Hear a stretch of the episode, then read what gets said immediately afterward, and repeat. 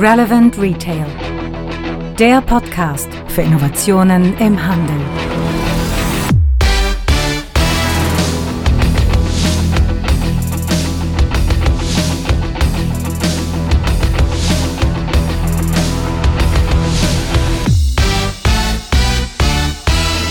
Und damit sind wir bei Folge 64 unseres Retail Innovation Radios. Mein Name ist immer noch Frank Rehme und ich beschäftige mich schon seit vielen Jahren mit dem Thema Innovation im Handel. Heute möchte ich aber auf etwas ganz Spezielles hinweisen und zwar geht es darum, dass wir hier etwas geschaffen haben, mit dem wir die Stadtmacher ansprechen.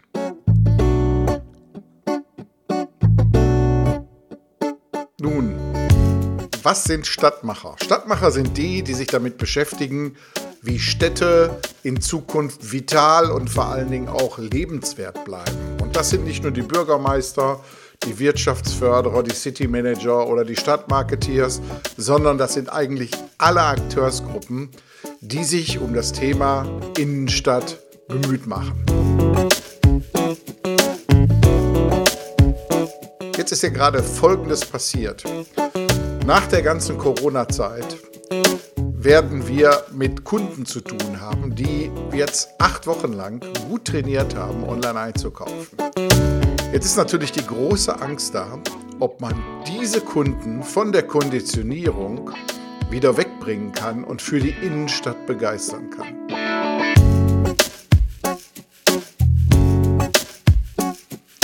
Gott sei Dank ist aber etwas Interessantes passiert in den letzten Wochen während des ja eigentlich nicht existenten Lockdowns, aber der geschlossenen Läden, dass man auf einmal erkannt hat, wie der Händler um die Ecke auf einmal systemrelevant geworden ist.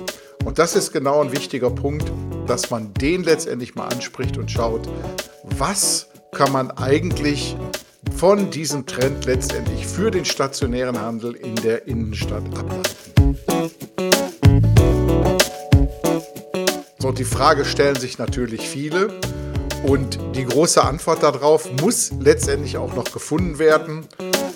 Und um genau diese Lösung zu finden, haben sich das GMV-Team, zu dem ich ja auch gehöre, und das Institut für Handelsforschung, die ja gemeinsam das äh, Kompetenzforum Vitel auf die Beine gestellt haben für Handel und vitale Innenstädte, die haben sich jetzt mal inspirieren lassen.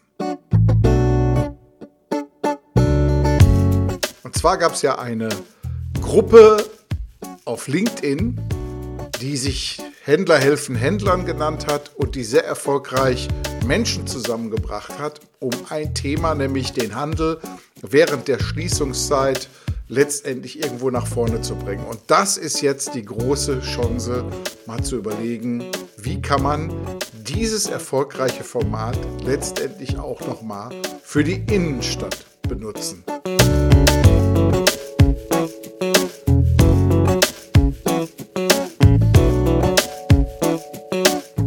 So wurde schnell eine LinkedIn-Gruppe gegründet mit dem Namen WIFÖ packt an, also Wirtschaftsförderung packt an. Und da wurden viele Leute eingeladen, die auch alle diese Einladung freudig angenommen haben, um genau diese Vernetzung hinzubekommen.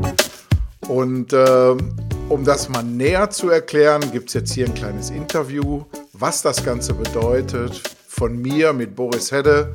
Wie gesagt, wir beide haben Vitel ins Leben gerufen um die Innenstädte zu beleben und zu schauen, welche Lösungen kann man eigentlich zur Vitalisierung letztendlich anwenden. Ja, und jetzt nicht mehr lange quatschen, sondern einfach mal Band ab. Ja, Boris, Corona fordert uns jetzt ganz besonders heraus, oder? Es ist wirklich krass. 3 äh, plus war die Schulnote der Innenstadtbesucher 2016 und 2018 für die Deutschlands Innenstädte. Schon damals haben wir ja gesagt, Reicht das in Anbetracht des sich verändernden Rahmen, äh, Strukturwandels etc.?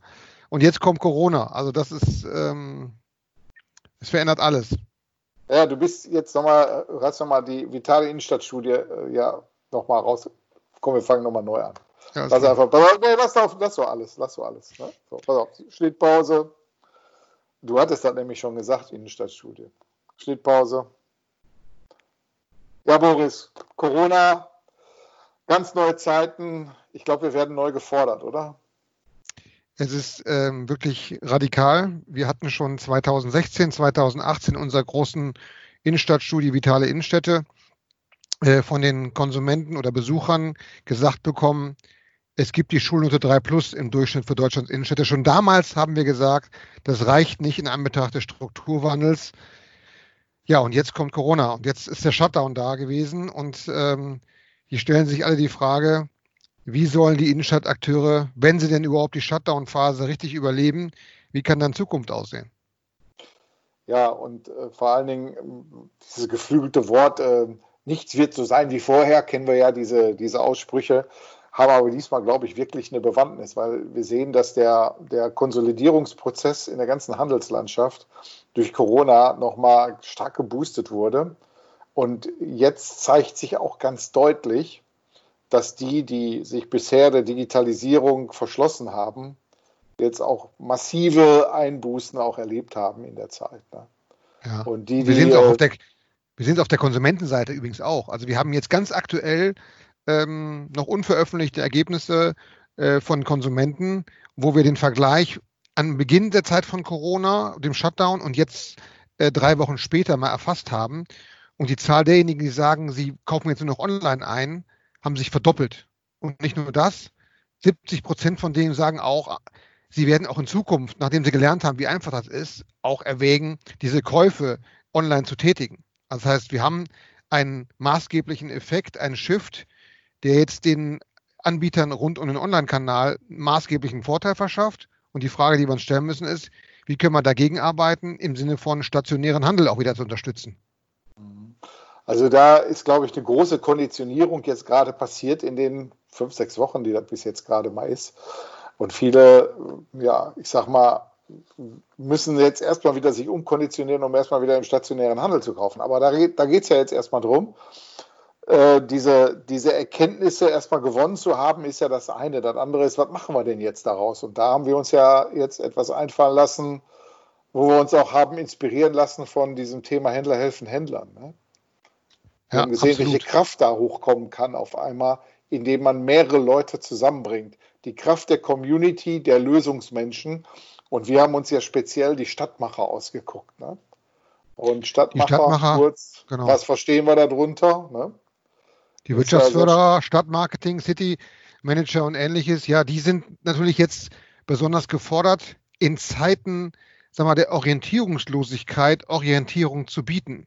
Wir hatten mit mehreren äh, Wirtschaftsförderern gesprochen und es war wirklich, also die haben zum Teil Personen abgestellt, die nichts anderes machen, als den ganzen Tag die vermeintlich attraktiven Angebote von neuen IT-Dienstleistern, von neuen Dienstleistern aus verschiedensten Ecken zu sondieren und zu beurteilen, ob die das Versprochene auch wert sind. Also dieses Thema Quantität von Qualität zu differenzieren, ist, glaube ich, jetzt eine ganz große Aufgabe, die wichtig ist, weil wenn man jetzt aufs falsche Pferd setzt, hat man natürlich hinten raus eine große Herausforderung, die man wieder gegebenenfalls meistern muss. Also von daher lieber jetzt auf einen qualitativ wertigen Ansatz setzen und sich Zeit nehmen, bevor man einfach auf irgendein Pferd setzt, was vielleicht keine Zukunftsperspektive beinhaltet.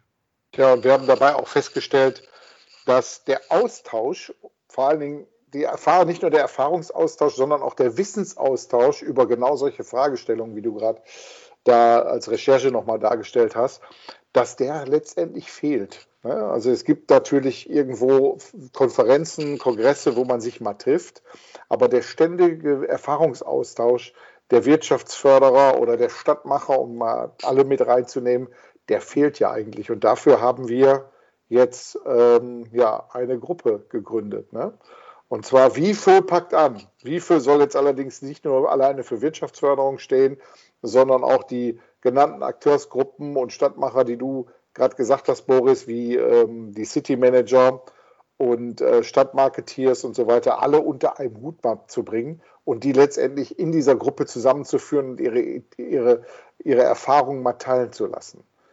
Und da, das ist ein wichtiger, das ist ein wichtiger Punkt, weil ich glaube, die, wir haben gesehen, auch ganz aktuell in einer Analyse, ähm, die wir im Auftrag des Landesministeriums, Wirtschaftsministeriums für in NRW durchführen, wo mit Wirtschaftsförderungs- oder Stadtverwaltungsverantwortlichen auch sprechen.